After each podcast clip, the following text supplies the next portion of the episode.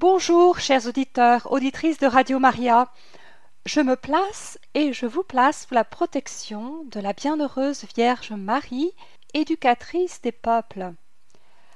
L'enseignement de ce jour, le seizième enseignement de la série sur la formation de la personne, s'intitule Qui nous volera notre joie?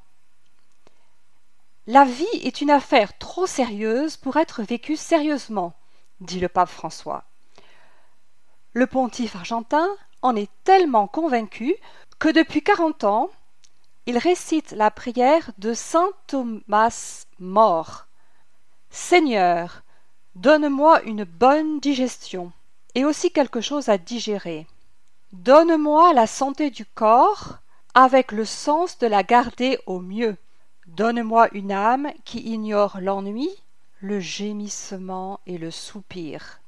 Ne permets pas que je me fasse trop de soucis pour cette chose encombrante que j'appelle moi.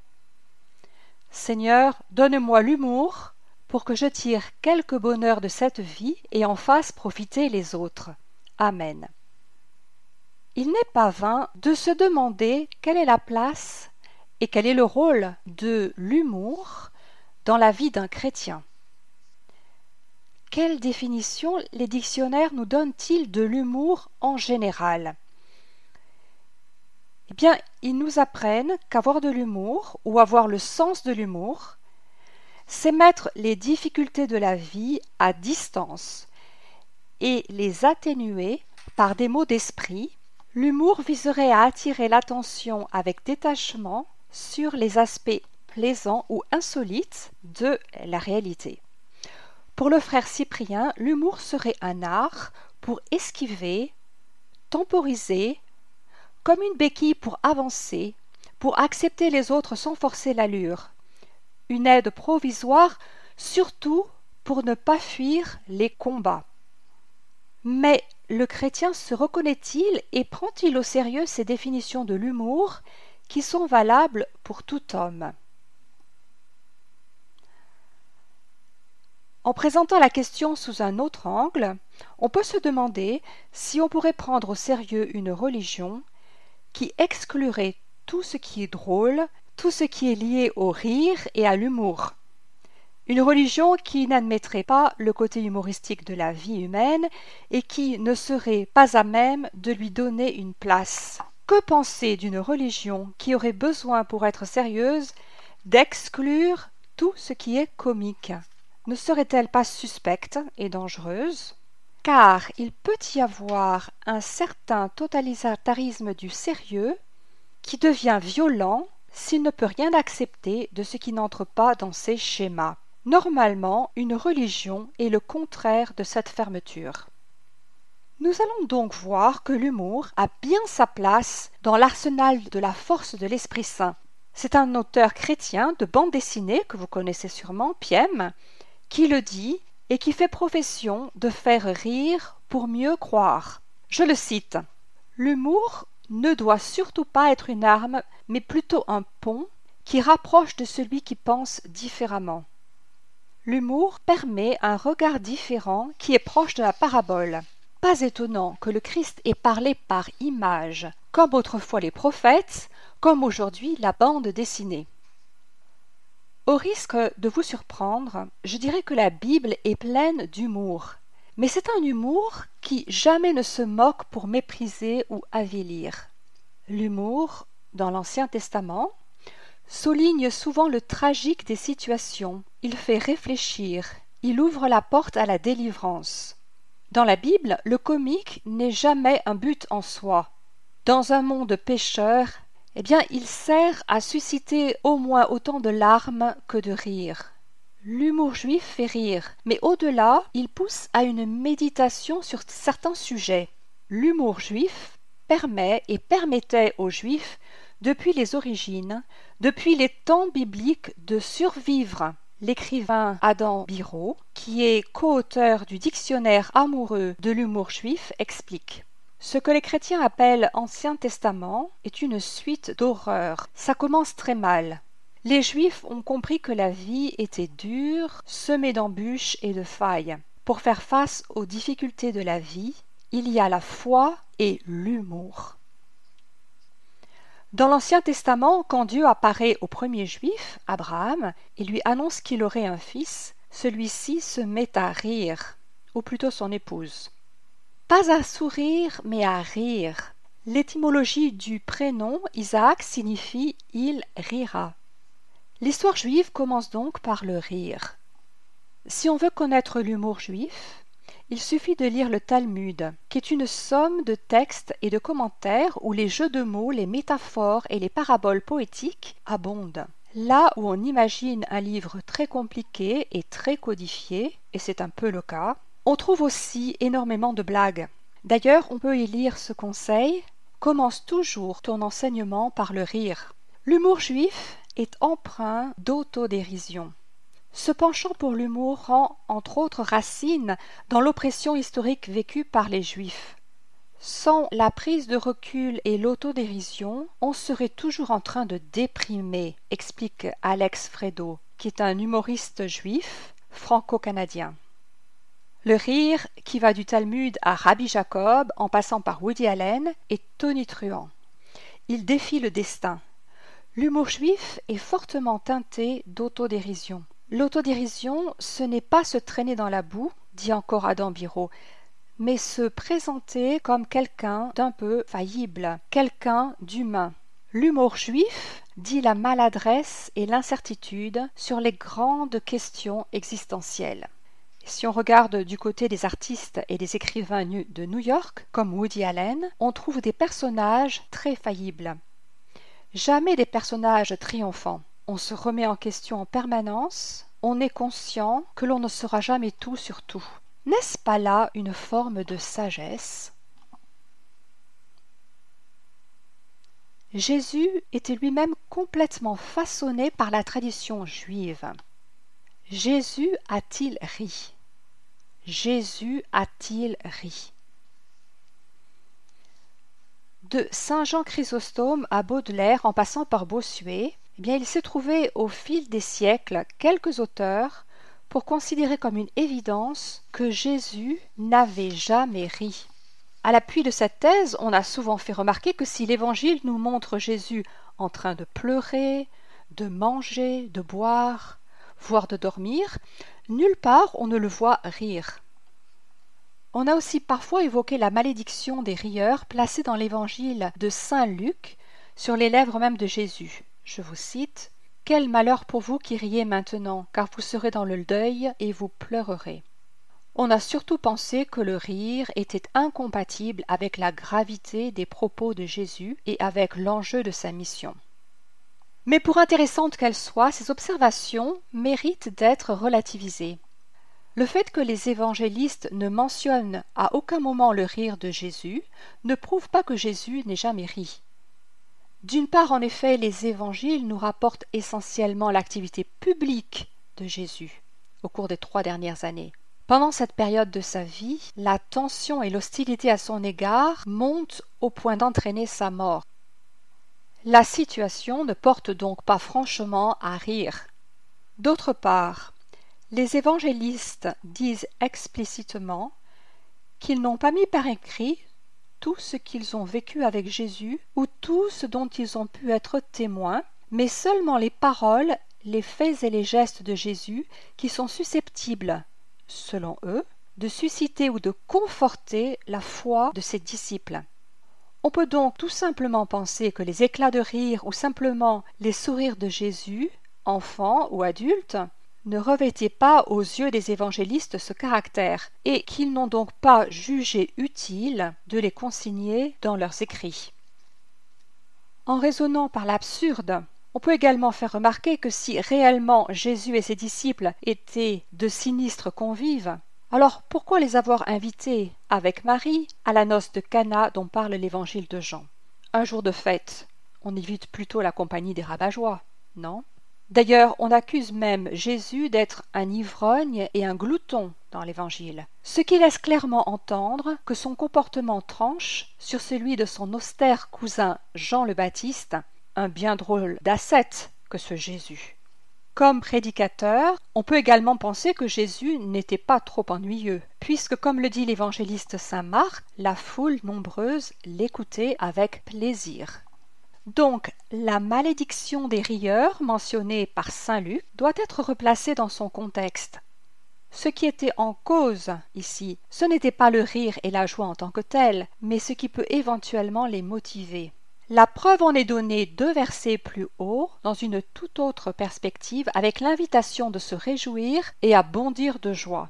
Ajoutons qu'il serait assez paradoxal, pour prétendre dénier au Christ le droit d'avoir ri, ou simplement même d'avoir souri, de vouloir prendre appui sur l'évangéliste Luc, celui qui, d'ailleurs avec Jean, mentionne le plus souvent la joie, celle des disciples, mais aussi celle de Jésus et celle de Dieu lui-même.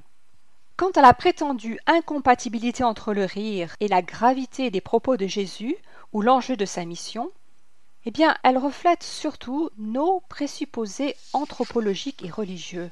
Des présupposés, des présupposés que la révélation de Dieu en Jésus vient de fait radicalement bouleverser. Que dire par exemple du premier signe de Jésus aux noces de Cana? Le Messie n'aurait-il donc rien de mieux à faire que de rattraper l'imprévoyance d'un jeune marié Guérir un lépreux ou ressusciter un mort? Voilà bien à nos yeux une activité digne du Messie, même s'il faut pour cela enfreindre l'interdit du travail un jour de sabbat. Mais changer de l'eau en vin pour le simple plaisir des invités à la fin d'une noce de campagne. Voilà qui ne fait pas très sérieux. Même s'il ne faut évidemment pas réduire ce que saint Jean présente comme le premier d'une série de signes messianiques à un simple tour de passe-passe, il faut bien constater que Jésus nous révèle ici, comme en bien d'autres occasions d'ailleurs, un Dieu qui n'est ni avare de ses dons, ni étranger à la joie des hommes. Dans l'épisode du jeune Jésus parmi docteurs de la loi, les évangiles apocryphes, c'est-à-dire ceux qui n'ont pas été retenus par la tradition, et nombre de représentations de l'iconographie religieuse font de Jésus enfant un adulte en miniature, qui ne rit pas, qui ne joue pas, qui ne s'exclave pas comme le font d'ordinaire les enfants, mais qui arbore toujours un visage sévère et grave. Ainsi les mêmes qui dénient à Jésus une véritable enfance lui dénient, adulte, le moindre humour. Au fond, n'est-ce pas toujours la même vieille hérésie du docétisme qui se manifeste ici? Car dénier à Jésus le droit de rire, c'est faire injure à son humanité. Si le rire est le propre de l'homme, selon un aphorisme célèbre de Rabelais, et si Jésus-Christ a réellement et pleinement assumé la nature humaine, notre foi ne nous incline-t-elle pas plutôt à penser que Jésus a dû bel et bien rire en certaines occasions et souvent sourire? D'ailleurs Jésus savait parler aux hommes, il devait savoir y aller avec humour aussi. Quelques traits de ces rencontres en témoignent. Ne tourne-t-il pas en humour jusqu'aux reproches qu'il fait aux pharisiens, guides aveugles qui arrêtaient au filtre le moucheron et engloutissaient le chameau Saint Paul nous dit dans l'Épître aux Philippiens Soyez toujours dans la joie du Seigneur. Je le redis, soyez dans la joie. Dans le Nouveau Testament, on trouve de très nombreuses admonitions, injonctions et exhortations qui sont données aux croyants de se réjouir. Toujours, peu importe ce qui se passe, peu importe les circonstances, nous sommes appelés à la joie, à une joie inconditionnelle. Même dans les moments d'adversité sévère, le commandement n'est pas annulé. Saint Pierre dit même dans sa première épître Dans la mesure où vous commuez aux souffrances du Christ, réjouissez-vous, afin d'être dans la joie et l'allégresse quand sa gloire se révélera. Comment peut-on vivre ainsi? Comment est-il possible de vivre en étant toujours joyeux? Comment vivre dans une joie qui ne diminue pas? Comment transcender tous les événements difficiles, toutes les circonstances que nous n'avons pas choisies de manière à ce que rien n'affecte notre joie? Eh bien, il faut le reconnaître, une telle joie n'est pas naturelle. Donc, si vous vous dites en ce moment c'est impossible, ce n'est pas réaliste, du point de vue humain, vous avez entièrement raison. ce n'est pas naturel. C'est une joie surnaturelle, et c'est de cette joie surnaturelle que nous allons parler. Nous ne parlons pas d'une joie qui vient des événements, des circonstances ou de ce qui se passe bien. Nous ne parlons pas d'une réponse superficielle ou émotionnelle face à des circonstances favorables. Nous parlons d'une joie qui n'est pas naturelle mais surnaturelle. C'est un autre niveau de joie. C'est un niveau divin. C'est une joie spirituelle. C'est la joie de l'Esprit Saint. C'est même un des fruits de l'Esprit Saint. Mais on peut se dire bon, si se réjouir en tout temps n'est pas naturel, si ce n'est pas normal, si cela n'émane pas de mon humanité, si je dois compter sur l'Esprit de Dieu pour l'obtenir, alors pourquoi est-ce que je reçois l'ordre de me réjouir? Si c'est l'œuvre du Saint-Esprit, pourquoi m'ordonne-t-il de me réjouir? La réponse, c'est la même que celle que l'on peut donner à chaque fois que dans l'Écriture notre volonté humaine est sollicitée. Chaque commandement dans le Nouveau Testament est un commandement à se laisser sanctifier par Dieu. Tout commandement adressé aux croyants est un appel à vivre une sanctification qui ne peut être produite que par Dieu, et pourtant ma volonté est quand même engagée.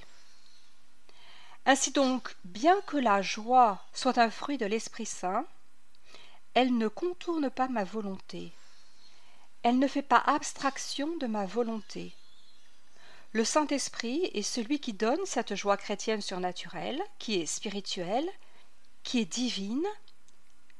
C'est l'œuvre de Dieu dans l'homme intérieur, mais je dois exercer ma volonté afin que cette œuvre du Saint-Esprit puisse se réaliser en moi. Je dois m'y impliquer. C'est une œuvre de Dieu qui ne peut se faire sans la collaboration de ma volonté. L'expérience de la joie chrétienne dépend donc d'abord de l'Esprit de Dieu, mais elle dépend aussi de moi. Donc la joie chrétienne, c'est l'émotion qui jaillit de la sécurité profonde que le chrétien expérimente quand il se laisse saisir par Dieu, quand il laisse Dieu prendre possession de son existence. Il sait que, comme le dit l'Épître aux Romains, quand les hommes aiment Dieu, lui-même fait tout contribuer à leur bien. Voilà ce qu'est la joie chrétienne. Dans ces conditions, aucun événement, aucune circonstance pouvant survenir dans la vie d'un chrétien n'est susceptible de diminuer sa joie. Le pape François commence son exhortation apostolique en disant la joie de l'Évangile remplit le cœur et toute la vie de ceux qui rencontrent Jésus. Ceux qui se laissent sauver par lui sont libérés du péché, de la tristesse, du vide intérieur, de l'isolement. Avec Jésus-Christ, la joie naît et renaît toujours. Et il ajoute La tentation apparaît fréquemment sous forme d'excuses ou de récriminations, comme s'il devait y avoir d'innombrables conditions pour que la joie soit possible. Ceci arrive parce que la société technique a pu multiplier les occasions de plaisir, mais elle a bien du mal à secréter la joie. En fait, la vie augmente quand elle est donnée et elle s'affaiblit dans l'isolement et l'aisance. Ceux qui tirent le plus de profit de la vie sont ceux qui mettent la sécurité de côté et se passionne pour la mission de communiquer la vie aux autres. Tous, nous voulons vivre cette joie de l'Évangile, et nous constatons pourtant qu'il y a des obstacles qui nous empêchent de vivre la profondeur de cette joie tant désirée. Alors, je vous propose de repérer cinq obstacles à la vraie joie et de voir quels remèdes nous pouvons utiliser pour les surmonter.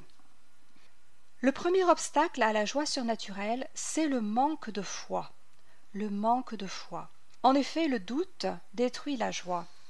Si je ne crois pas que je suis dans la main de Dieu, que sa providence agit dans tous les détails non seulement de ma vie, mais aussi dans tous les événements du monde, si je ne crois pas que Dieu veut pour moi la vie éternelle et qu'il me donne à chaque instant la grâce nécessaire à ma sanctification, si je ne crois pas que Dieu ne permettra pas que je sois tenté au-delà de mes forces, si j'oublie que tout est possible à celui qui croit, alors je me sentirai incapable de mener à bien les missions qui me sont confiées.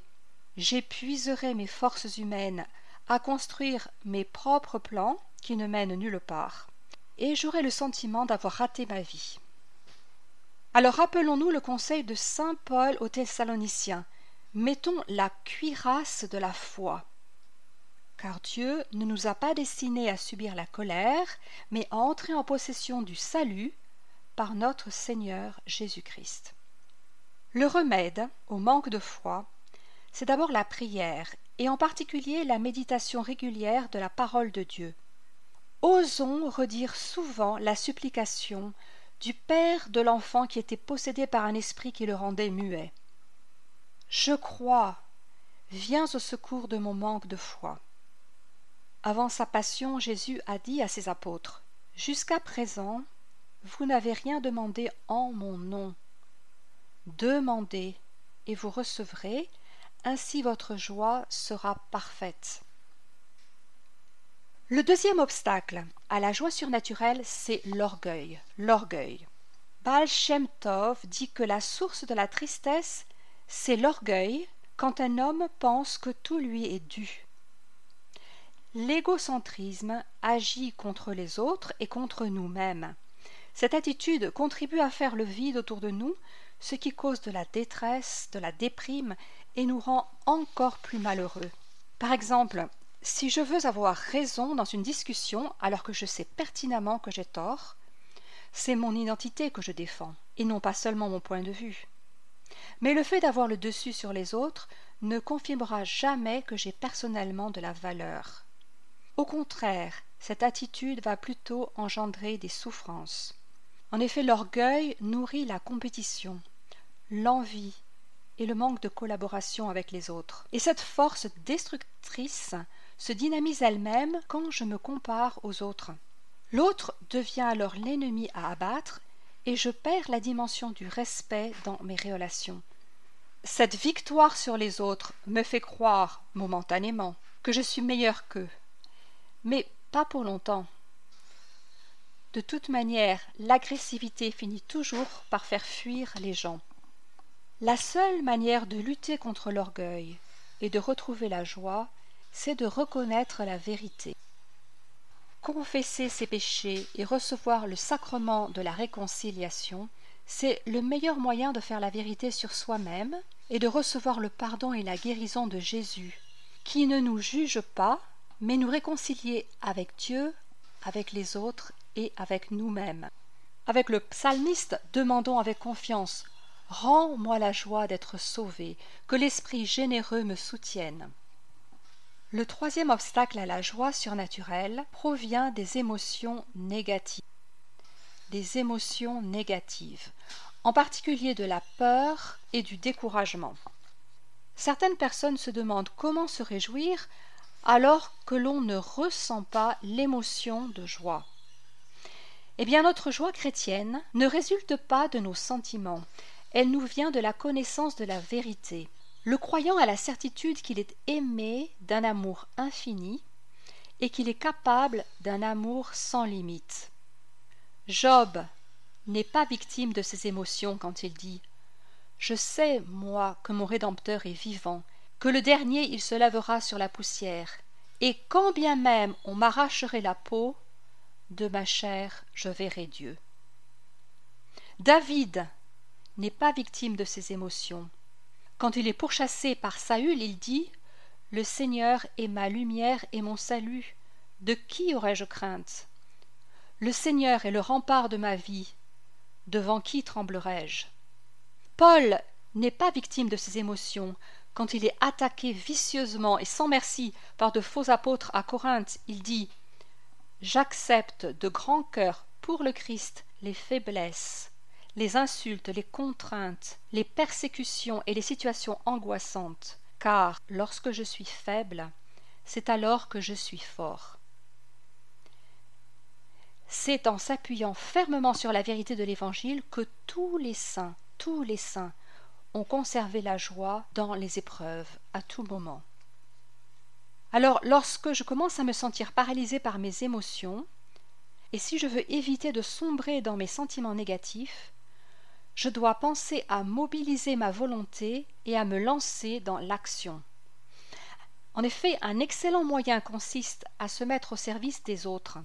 Dès que je commence à penser à ce que je peux faire pour rendre les autres plus heureux, mon esprit se détourne de mes pensées négatives, vous voyez Et cela suscite ma créativité pour aider les autres. Et comme, nous le savons, il y a plus de joie à donner qu'à recevoir, je retrouve rapidement le chemin de la paix de la joie. Le quatrième obstacle à la joie surnaturelle, ce sont les fausses attentes. Les fausses attentes. Ce serait par exemple une aberration de croire que Jésus a promis de rendre notre vie heureuse, épanouie, réussie, saine et pleine de miracles.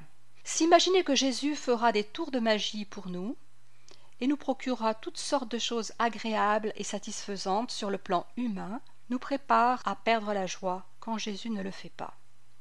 Aussi, prêcher l'évangile de la prospérité est fallacieux, parce que cela induit les gens en erreur et les amène à penser qu'ils seront guéris de toutes leurs maladies, que Jésus les rendra riches et qu'ils n'auront jamais de problème. Ces fausses attentes détruisent notre joie, parce qu'il n'en sera pas ainsi. Jésus, en effet, a un autre plan pour nous. Il nous dit en Saint Jean chapitre 16 verset 33 Dans le monde, vous avez à souffrir. Les tribulations sont donc partie prenante de la vie des disciples de Jésus. Nous devons nous en rappeler. Mais Jésus précise Je vous ai parlé ainsi, afin qu'en moi vous ayez la paix. Dans le monde vous avez à souffrir, mais courage. Moi, je suis vainqueur du monde. Voilà la source de notre vraie joie. Paul l'avait appris. Dans l'épître aux Philippiens, il explique J'ai éprouvé une grande joie dans le Seigneur. Je sais vivre de peu, je sais aussi être dans l'abondance. J'ai été formé à tout et pour tout, à être rassasié et à souffrir de la faim, à être dans l'abondance et dans les privations. Je peux tout en celui qui me donne la force. Mais si, à l'inverse, je me trompe sur ce que Jésus est censé m'apporter, alors pas étonnant que je perde la joie. Enfin, le cinquième obstacle à la joie surnaturelle vient du tentateur le tentateur en personne. Saint Pierre écrit dans sa première épître Veillez, votre adversaire le diable, comme un lion rugissant, rôde cherchant qui dévorer. Satan vient vers nous pour nous tenter dans nos épreuves et pour nous voler notre joie. Dans la vie spirituelle, l'un des principaux problèmes réside dans le fait que nos réponses à la tentation sont trop lentes ou trop molles. Mais avec la grâce de Dieu, nous pouvons renforcer notre volonté et ainsi parvenir à rejeter la tentation fermement quand elle se présente à nous. Comment?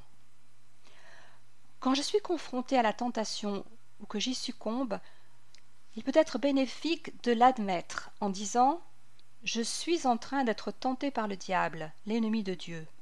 Je peux alors dire une courte prière, pleine de ferveur, pour demander l'aide de Dieu. Par exemple, Jésus, j'ai confiance en toi. Seigneur, sauve-moi. Ou bien, Ô Marie, protège-moi de ton manteau. Marie est l'être humain que Satan craint le plus, d'après ce que disent les exorcistes. La Vierge Marie a plusieurs noms. Quel que soit le nom par lequel vous aimez invoquer Marie, il vous sera utile pour barrer l'accès au malin, le serpent, le diable, peut bien vous attaquer, mais si vous appelez Marie à l'aide, elle lui écrasera la tête. Et la prière du chapelet est une arme invincible contre le malin. Enfin, si vous vous demandez ce que le docteur Angélique pense de l'humour, du rire et de la joie, lui qui semble si sérieux, eh bien sachez que saint Thomas d'Aquin les étudie dans le cadre des vertus. N'ayant pas trouvé dans la langue latine le mot qui correspond à cette vertu, eh bien il a dû emprunter le terme grec eutrapelia qui désigne l'agrément dans la conversation, l'aisance, l'esprit et le sens de l'humour. C'est la vertu de la détente mentale et de l'amusement honorable. Je vous laisse donc le soin d'en lire davantage dans la somme de théologie, si cela vous intéresse, à propos de l'eutrapélie. Chers amis auditeurs de Radio Maria, je vous donne rendez-vous le mois prochain, le mardi 24 avril à 18h50 pour un nouvel enseignement sur la formation de la personne. Nous aborderons alors une autre vertu, nous verrons comment la faire grandir en nous et comment y initier nos enfants et nos jeunes.